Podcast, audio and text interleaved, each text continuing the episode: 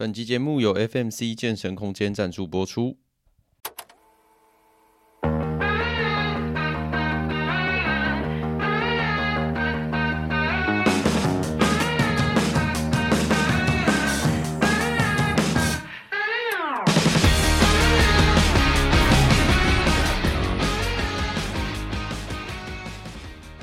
大家好，欢迎来到今天的 Podcast 频道，我是炫。今天只有我一个人录音，因为我们上个礼拜是我们东湖店的小小的员工旅游，然后我们去露营三天两夜这样。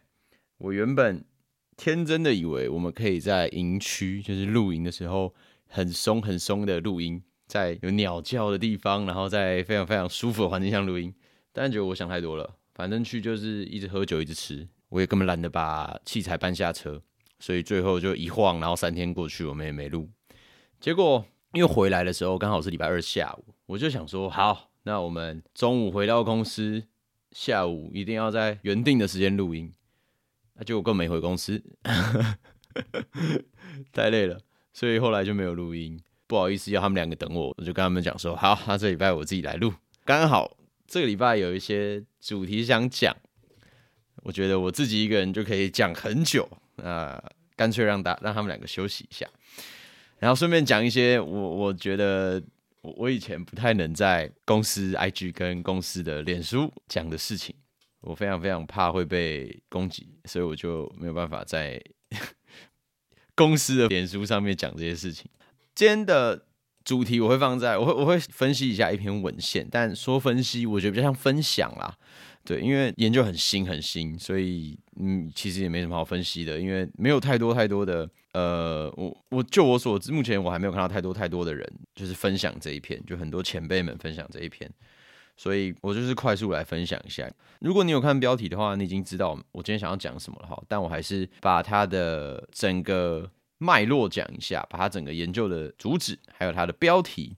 好，那它的标题呢，翻成中文大概就是在讲说。在运动后，我们摄取蛋白质，促进身体复原的这个肌肉合成反应，在人体内它似乎是幅度跟持续时间都是没有上限。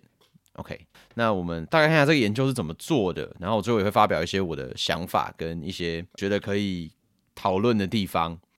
这个研究把三组人分成了，我们就叫它 A 组、B 组跟 C 组好了。A 组的人呢，就是吃的是零克蛋白质，然后就是安慰剂。所以他们不知道自己有没有吃到蛋白质，这就是安慰剂。那 B 组的部分呢？他们是吃二十五克的蛋白质。C 组他们是吃一百公克的蛋白质，哦，就是一次哦，这都是一次的量哦。也就是说，我们白话一点点讲，我希望可以让我们学员们都可以听得懂。这个一次的意思就是，你就把它想成是一餐就对了哈。我们就在一餐，然后今天午餐吃这个便当，我这个便当里面是零克蛋白质、跟二十五克蛋白质，还有一百克蛋白质的便当。啊，分成 A、B、C 这三组，追踪的方式就是他们会在这个蛋白质中加入一些特殊的标记，好让后续研究在追踪的时候可以去根据这个标记来判断这个蛋白质现在造成了一些什么样的影响。这样子，好，在摄取后的十二小时内，呃，连续做抽血的这些检验啊，包括还有一些比较复杂的检验，例如肌肉切片啊等等的。总之就是后续追踪十二小时。结果呢，在摄取一百克蛋白质的这些十二小时内，这些受试者一百克的 C 组这些人哈，他们的受试者的全身的肌肉啊、血浆的蛋白质合成率啊，都比二十五克的 B 组提升非常非常的多。好，而且它持续时间是更长的。意思就是说，今天我一餐吃二十五克，跟一餐吃一百克，照这个研究的结论看来是没有浪费蛋白质之说的。就我今天吃二十五克跟吃一百克。我可以得到的效益都是累加上去的。好，意思就是我没有浪费掉任何一克的蛋白质。好，这是这个研究的结论。那过往有一些研究呢，就是在说我们一餐吃的蛋白质量应该要在某个区间才不会被浪费，因为多的会被燃烧为能量而消耗掉，没有办法储存起来，没有办法给肌肉善用，大概是这样子的一个概念。那我大概有找到一个，大概是二零零九年的研究，大概的结论也是在说。呃，你吃过一个量再多，你就没有额外的好的效益。这样子，新的研究啊，就在今年的十二月，其实就是上个月啦，就呃不对不起，去年的十二月，就在上个月就已经有推翻这一个说法。好，推翻这个说法，我们现讲这种东西用字都要非常非常谨慎，但是推翻一下这样的说法。OK，整个研究的概念上大概就是这样。好，好，那接下来我要讲一下我自己的看法。我们在实际上啊，会希望他把一天的蛋白质尽量分散，对，尽量分散。但我们姑且先不论研究的结果是怎么样好了，因为我觉得这其实牵扯到实际的情况了。大家知道一餐一百克蛋白质是什么概念吗？很多很多人一天都吃不到一百克蛋白质，所以你让他把它放一餐内吃，为了最大化它的增肌效益，嗯，理论上成立，但实际上。也也许他今天如果是一个整天泡在健身房的那个怎么讲，Dream Bro，就是非常非常壮，他很想要长很多很多肌肉，真的就是一天就在健身房三个小时，下班后进健身房，然后到打烊还不出来。那你这样然后一天一餐吃一百克，我觉得可也许可以做到啊。其实其实没有很难啦，我觉得对你真的有很认真在练的男生，然后如果你食量也不小的话，像我，我觉得一百克没有到很难。但是问题是。我我们这样就是只看肌肉的合成效益嘛，我们还要去看其他的东西。好，例如第一个就是钱的问题，对，一一餐一百克，当下很爽，可是你今天还有其他时间呢，你直接这样一次就花这么多钱，蛋白质超贵，蛋白质数一数二贵的东西，尤其是一百克的蛋白质，我记得相对便宜的蛋白质大概就是豆浆、豆类的东西是一定是蛋白质中相对便宜的。你知道这些东西要吃到一百克蛋白质有多少吗？那真的是超级多，因为豆类的跟肉类比起来，它们的蛋白质密度没有那么高嘛，所以你那需要那个豆量真的非常非常大。所以实际吗？嗯，我觉得研究的结论我们知道就好，但实际上我不会跟我的学生讲说，你今天要最大化增肌，我们不要分餐吃了，我们尽可能把总量拉高，我们直接在一餐暴吃一波。好的，实际上我我觉得它。不是一件实际的事情啊！好，就像我刚刚讲的，因为你你有你的生活要过，你今天不是只是要增加肌肉就没事了，而且还有其他的一些健康层面的问题，我们要去考量。好，例如大家知道，呃，我们蛋白质进到人体之后会是怎么样消化分解的吗？就是基本上我们蛋白质吃进来之后啊，呃，这些蛋白质会在胃跟小肠消化与吸收。好，大概就是胃跟小肠。那他们首先会先分解成氨基酸。这个词大家一定很常听到，你就把它想象成是蛋白质经过分解之后，在人体内的产物，叫做氨基酸。OK，然后这些氨基酸会被吸收到血液当中，去帮助我们的人体去建构一些肌肉跟骨骼啊，甚至就是其他的一些软组织等等的哈。那如果你今天摄取到一个很大量的蛋白质，好，我们也不好去定义什么叫大量，什么叫做不大量。但如果你有在认真控制饮食的话，或是认真在记录你的饮食。你会发现，你吃到一个程度的蛋白质之后，你会很容易放屁。因为我自己就会这样，就是当我吃到特别特别多，那天吃特别多的时候，或者吃到特定蛋白质的时候，其实我很容易放屁。OK，然后这个就有两种说法，一种是大量的蛋白质到我们肠道分解的时候，跟我们里面的一些微生物碰面了，那 就会导致我们身体内产生一些气体，反正就是会有一些气体产生，就会变成排气。对，我们就会把这些气排出来。再来就是很多的动物蛋白质，其实里面也都会含有硫，那也会导致放屁这个难闻的气味。好，然后更别说有的人，就算你是吃素的，你在吃植物类蛋白质的时候，其实呃，大家可能也会有感觉，你吃到特定豆类的时候，其实会胀气，然后可能也会进而引起排气的问题。OK，好，这些一样更细节、更细节的东西，大家可以去找营养师。那这边我们就不会特别给你什么建议啦，因为。这个营养师一定更专业，而且还有一些更细节的东西不在我们的专业范围。还有回到我们刚刚讲的，就是分次吃这件事情啊，其实最常最常去听到的一个比喻，就是说，我们其实去想一下，我们以前都是原始人吧，我们总会我们的祖先一定经历过原始人这一段期间。那你要想，以前是没有冰箱的哦，好，就是你今天呃辛辛苦苦的打到了一只，打到什么呃打。那那个年代有什么啊？反正就是狩猎到了一只兔子好了，兔子应该有吧？哦，狩猎到一只兔子，我不相信狩猎兔子是件很简单的事情啊，它一定会很耗费体能，所以它应该不是一件很轻松的事情。相较于我们现在去冰箱拿一盆拿一盘肉，或者是拿一杯豆浆来讲，我相信狩猎一定是更困难的事情。OK，但以前没有冰箱嘛，所以以前理论上我们耗费了这么大力气去获得了一只兔子，我们获得了这些肉，这些蛋白质。我们不太可能吃三分之一之后把剩下的三分之二冰起来，所以我们一定会尽量的在那一餐能够吃饱。因为实际上，如果你今天是过一个狩猎为主的生活的话，你可能没有办法确定你下一餐什么时候会来。不像现在，我们反正就去超商买，反正随便。你在台湾根本饿不死，在台湾真的是饿不死。就演化的角度来看，我们人体应该是不会轻易的放弃这么大量的蛋白质进来。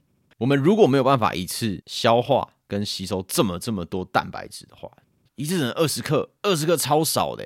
你一只鸡腿就有可能超过二十克了。但如果大家都只能吸收二十克的话，我们现在可能就不会坐在这了。我们可能早就早就已经在那个年代就被淘汰。OK，然后我们再来深入谈一下减脂这件事情好了。其实增肌减脂都一样啦。我我自己觉得，在我自己执行过这几次的，嗯，就是其实增肌减脂是一个习惯，它必须要是持续性的，它会是一段时间的，它不会是快速的减脂。我不认为快速的减脂是成立的，因为我们人是需要。时间代谢的，你的基础代谢率跟你的呃 TDE 的每日消耗，这都是需要时间的。你不可能在一天就消耗完你四五天的热量，所以你不可能把一个一个月的减脂计划浓缩到一周执行。你的消耗是有上限的。好，这个之后有空跟大家来聊一下，为什么消耗是有上限的。就实际上你一直跑步，一直跑步，无限的跑下去，你一整天都在跑，你的你你真的消耗的热量也不会是等比例上升的。好，它一定会有一些地方挖东墙补西墙，这个之后再做另外一集来跟大家讨论，分享一下我们自己的经验。呃，另外一点，我们会希望饮食是分散来吃，还有一个很大的原因是关于有一个东西叫胰岛素。那其实我们在重量训练之后啊，我们不是只吃蛋白质哦。我觉得这一点是蛮多一开始在接触重量训练的小白，就是新手会有的误区，就是你会觉得。我们今天重量训练完，好辛苦，那我不要吃太多东西，我就补充一些些蛋白质就好，我不要让今天的训练白费。但其实这件事情是错的，而且这件事情是错的离谱。好，因为我们的肌肉在就是在吸收，我们就把它想象成在合成肌肉好了，合成肌肉就好。我们是需要胰岛素的参与的，好，我们是需要碳水化合物。理想状态下，我们需要碳水化合物，而且。因为我们刚在重量训练，我们消耗了非常非常多的糖类，我们消耗了很多能量。好，我们肌肉是需要肝糖储存啊，意思就是我们肌肉是需要碳水的，你可以把它理解为这样。好，那我们需要碳水来让肌肉重新获得能量。另外，我们在合成肌肉的时候是需要胰岛素参与嘛？那胰岛素，我们今天如果用碳水化合物，就可以提提升我们这个胰岛素的分泌，让我们的肌肉可以更顺利的去合成。OK，那它的比例大概会是四比一或者是三比一啊，就是碳水是四或者是三，蛋白质是一。好，所以其实你的碳水应该是要吃多于蛋白质的。OK，因为很多的呃网络的怎么讲呢？资讯会一直太过度的放大低碳饮食这个东西，但其实我们人之所以为人，之所以生活在你之所以大家现在生活在这边，我们都是需要消耗肝糖来维持你的生命的。OK，那肝糖很大一部分需要来自于碳水化合物，所以如果你今天是超级低碳、低糖、低碳，你的身体的机能一定会慢慢出现一些代偿，就是你的身体机能会出现问题。好，一样，我们人体是目的是为了生存。我们在上一集的时候其实有讲到很多了，呼吸的概念也是这样。我们的最终目的都是为了活下去。当你今天的能量，尤其是这些糖类，远远低于你生活的需要的这个量的时候，你的身体一定会开始去挖别的地方来用，那就会造成一些后续的问题嘛。对，所以这些就是，如果你感觉到你训练是非常非常没有力的，然后很多人会这样，就是越吃越少，越吃越少，但其实自己可能没有发现他吃的太少，所以他在训练的时候，他的重量就一直掉，一直掉，一直掉。好，然后持续运动的。精神越来越差，越来越差，越来越差。那间接来说，你消耗热量就越来越少了嘛？因为你重量都推得很轻了，然后练的时间可能变得很短了，压缩到了这些时间，所以你消耗的量又变少了。那你吃的再少，你消耗的又更少。这样其实对减脂人来说，它是一个死循环。所以我们自己在训练学员的过程中，也会去观察一下学员的健康状况，或者是他精神状况。因为有时候刚光是那个学员做第一组的时候，你就感觉出来了，这一组对他来说应该是 热身组而已，可是他却推的很吃力。那我们这次可能就会去问他说有没有吃东西，或是你最近有没有睡好等等的，其实都是会影响。好，所以它不仅止于一个蛋白质。好，我在讲的是大家要知道的，就是我们不用这一篇研究就觉得说，哎，那我们就狂吃蛋白质，我就会增加肌肉。好，其实实际上也不会是这样。好，我相信这也不是这一篇研究想告诉大家的。OK，好，我有没有漏什么？我想一下，啊，还有一点啦，就是我还是比较建议大家分散吃的原因在于，呃，我相信蛮多人的肠胃消化没有这么好，你没有办法一次负担这么大量的蛋白质，所以分散吃绝对是最保险的啦，应该这样讲，我不敢说最好，它应该相对比较保险的。OK，然后如果你有减脂过的经验呐，我们热量摄取相对低的时候，你可能会在餐与餐之间挨饿。这时候会大幅度影响你的工作效率跟心情，我相信是一定会的。哎，没有人，很少人会享受饥饿的感觉吧？我相信那原因是少数了，那个就 有点怪怪的。对啦，反正我的意思就是，如果我们今天把同样的一个量分散吃的话，其实你可以最小化你因为挨饿而情绪不稳的这一个机会。对，我们在谈的都是。最小化我们不好的因子，然后最大化有利于我们减脂的因子嘛？其实我觉得这个是增肌减脂都一样，其实完成任何目标都一样。我们要做的事情就是这个，而不是说好的我全拿，坏的我全不做。其实它有时候是一个利益权衡的考量啦。好，所以我自己会觉得，呃，再讲一次，我觉得最重要的事情是最大化好的因子，最小化会让我们失败或者是不好的因子。最小化就好，我们不要全部都不碰。像我非常非常的喜欢吃零食跟一些蛋糕，什么鬼的，所反正所有乐色食我都超爱，我超爱吃甜甜圈、Oreo 等等，我都爱好。但我就会把这些东西放在我的运动前后，好，把它当做是我运动前后的那个四比一，前面讲到的那个碳水的四的这个概念。好，当然。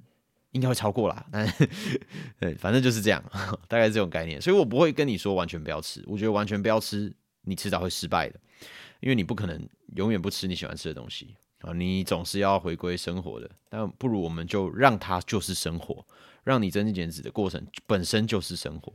好哦，然后刚刚这个研究还想讲一件事情，就是这个研究没有提到训练的内容。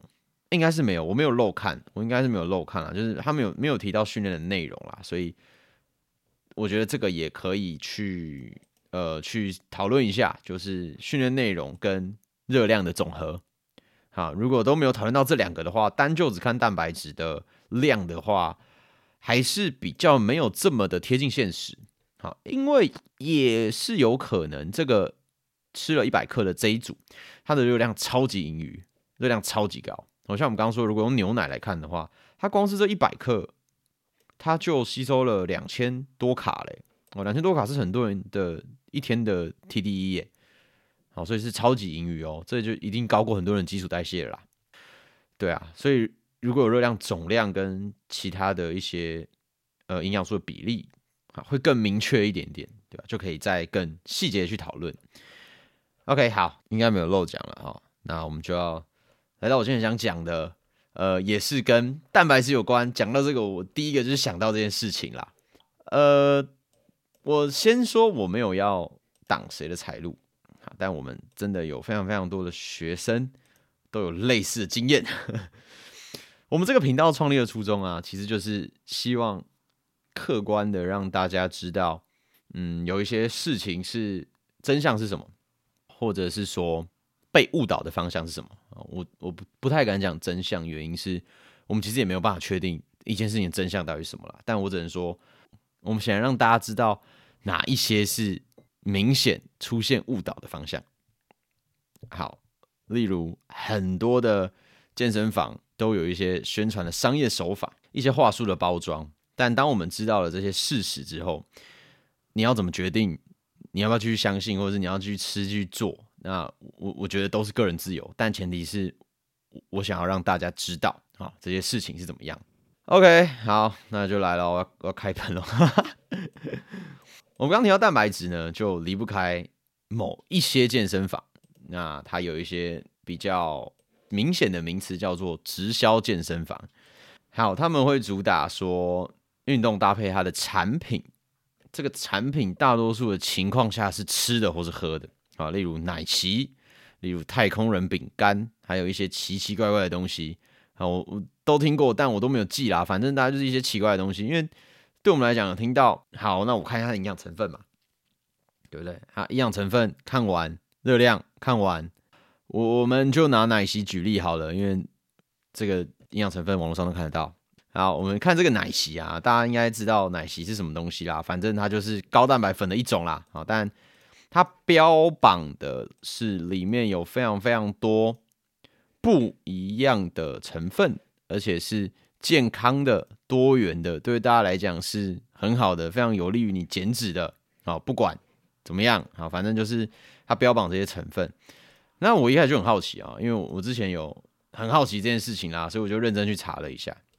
果不其然，跟我想的一样，好，它这个营养标示超级长一串啊！如果你有你实际上网查，你也会看得到啦。它的营养标示，这个奶昔营养标示有够长，长到离谱，长到离谱。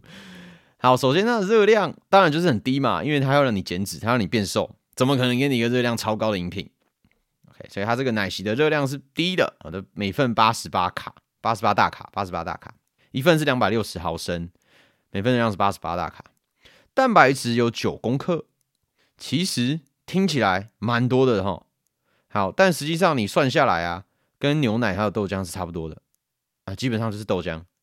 如果你去算下来的话，照我们刚刚这样讲的。其实差不多的，OK。那脂肪是低的，这个没有问题，它脂肪是零点八公克，所以总共是八十八大卡，蛋白质九公克，脂肪零点八公克，那碳水化合物是十三公克，啊，就是这真的就是豆浆，它的成分基本上就真的跟豆浆差不多，OK。然后我们再继续往下看哦，它后面呢，下面有一大一大串非常长一串，都是各种的维生素跟矿物质。讲的天花乱坠，你光是看呐，你就知道，哇，你就以为这个产品好屌。它除了市售的豆浆有含的成分之外，它还含了一大堆的维生素跟矿物质。这个时候，你就会被这个，我不会称他们为教练，我称他们为 sales，你就会被这些销售员打动，对吧？然后就入会啦，缴了超大一笔会费啊，然后搭配这个产品，然后搭配一些疯狂跳来跳去运动。对，然后你可能就就因为这样瘦了嘛。但有一个前提是，基本上是这是代餐，好，基本上你的想吃的东西，什么我刚讲的 Oreo 蛋糕什么鬼的，你是全部都不能吃的。好，我不知道他们现在有没有进步啦。但就我所知，以前就是代餐的概念。好，现在有没有进步，我也不知道。我其实也不想知道。好，但总之大家只要知道这个奶昔呢，我们就把它当做是。成分很丰富的豆浆，富含维生素跟富含矿物质的豆浆。好，那我又要丢出一个问题了，请问我喝豆浆再吃一颗综合维他命，跟买这些产品有什么差？如果你手边有任何的综合维他命的话，你拿起来看它的成分，你再去对照你网络上看到的这个奶昔的成分，你仔细去看，基本上就是一杯豆浆。再吞一颗维他命，你就获得了超过 这一杯奶昔的营养成分。OK，但是那个你花的钱，你白花出去的钱，绝对是非常非常少的。豆浆一杯，我们以超商那个来说好了，豆浆一杯二十块嘛，一份二十块嘛。好，然后这种维他命，你找一个最便宜的、最便宜的就好啦。我随便找一个，好，我随便找一个，叉宝善存，好了，就这样了，叉宝善存随便了。超好单纯，它一路是九百九十九元，一路一百二十颗哎，一百二十颗哎，一天只要吃一颗哎，一天只要吃一颗，再加上一杯蛋白，再加上一杯豆浆，加起来多少钱？我没有算啦，但是应该是三十块以内吧？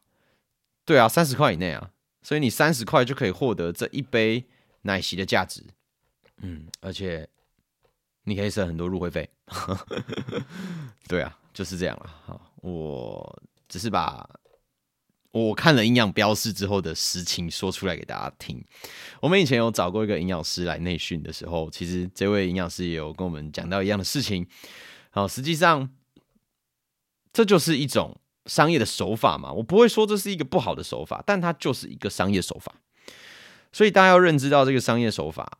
那你认知到之后，你还是可以去啊，我觉得都没有什么不好。好，就像运动不就是这样吗？不就是很累的运动，就是很累啊，很累，然后达到你的目标嘛。不管你目标是增肌减脂，还是呃，例如某一些伤后训练，或是等等的，你想要改变现有的问题，那过程一定都是累的，一定都是累的。好，只是累的这个过程，我们可不可以知道更多消费者应该要知道的事情？我觉得这是，我觉得是重要的啦。对我来讲，我觉得这个是重要的。OK，好，讲完了，就这样。要总结一下吗？好像可以总结一下。现阶段我不相信有任何的标榜天然健康的饮食，或者是任何代餐是能够靠这个代餐不改变其他因素的情况下让你瘦的。好，例如我们说今天喝的奶昔让你瘦，那我一样吃我平常吃的东西哦，那我再加喝这个奶昔，我会不会瘦？如果不会的话，那你怎么能够说我的瘦是因为这个奶昔？对吧？这样子讲才合理嘛？对，当然你要说搭配可以啊，可以搭配。可是讲到搭配的话，那我们来看营养素。那请问一下，这跟豆浆加一颗维他命有什么差别？嗯，大家要知道维生素 B one、B two、B 六、B 十二，还有任何矿物质、钙、铁、镁、锌、铜、钾等等的，就是矿维生素与矿物质。它不会因为你这杯奶昔里面的这些维生素、矿物质。变成五星传说级别的版本不会，它就是矿物质跟维生素，所以基本上你今天吞中维他命就是一样的东西，这应该是事实。我觉得这是这是客观事实吧。我我说的是维他命跟就是维生素这些东西，这就是我觉得大家可以知道，我觉得听众朋友可以去知道的，可以去了解的一件事情。那其他的东西我觉得都是一样啊，什么太空饼干那个我就没有去细查了。但是前阵子我们确实。有一位曾经吃过的这个学生有来找我们运动，那我们就小聊一下。好，那反正大概就是这样了。我记得有够贵的，那真的是有够贵的。好，所以不管怎么样，我们今天讲了一个关于蛋白质摄取的研究，还有奶昔奶昔风波，我们称它为奶昔风波。好，这两件事情是我这个礼拜想要跟大家分享的啊。关于奶昔这件事情，我是觉得很烦哎，因为不时就会有。曾经进入过他们健身房的学员来到我们这边运动，对，因为有的时候，嗯，我相信他一定是觉得怪怪的，所以才会换一间健身房啦。对，但有的时候我们在解释上面呢，会遇到一些瓶颈。对，有还有一些，例如他可能已经努力了一段时间，但是成果还不如他预期的，他就会想说。看到网络上那些哦，什么喝这个奶昔，加入这个健身房，多久出现 before 跟 after？嗯，我其实当然我会我会尽我所能的去解释这些缘由跟原因。对我我尽我所能的解释，当然要不要相信就是个人的选择嘛。所以我还是保持着频道的初衷，就是我觉得我有责任让大家知道，尤其是我的学生们，就是我们的我们健身房 FNC 的学生们，我觉得大家都需要知道这件事情。对，那你要不要去花钱去做这些事情？我觉得那都是个人自由，就是你自己的钱啊，你要怎么花都可以。好，不不过最终还是要回到，我觉得大方向一定还是热量赤字这个东西。当你都在吃代餐的时候，啊，你在搭配运动，靠，你吃一颗苹果你也会瘦啦。你一直吃苹果就好了，你也不用喝那个奶昔。好，黄金组合：苹果、豆浆、维他命、中维他命，你就直接吊打这个奶昔的成分。哦，你这样吃一定也会瘦，不会瘦的话，先去做检查，应该有问题。对，大概就这样。那今天就分享了一个我觉得最近蛮 shock 到我的研究，还有帮大家。我好怕被，应该不会被，应该不会。哦，我好怕被，好怕被攻击哦，但应该不会吧？反正我们那么新，哦，反正就是跟大家讲一下这个市售的直销健身房里面可能会卖的。一些饮食产品好，你可以，你真的去了啊，我觉得也没有关系，但你可以尽量问细一点点，因为我觉得大家都有知的权利啊，大家都有知道事情的真相的权利。好，那我们今天就到这边啊，希望我们下个礼拜全员到齐。如果大家还有什么问题的话，欢迎底下留言告诉我们，你也可以在我们的 IG。脸书 FMC 健身空间台北东湖店留言，那你也可以截图帮我们发一个现实动态 tag 我们，我们都会转发分享。我们非常非常的需要大家的回馈，好，我们可以随时来做调整。那也希望可以真的帮助到大家。那我们就下周再见喽，拜拜。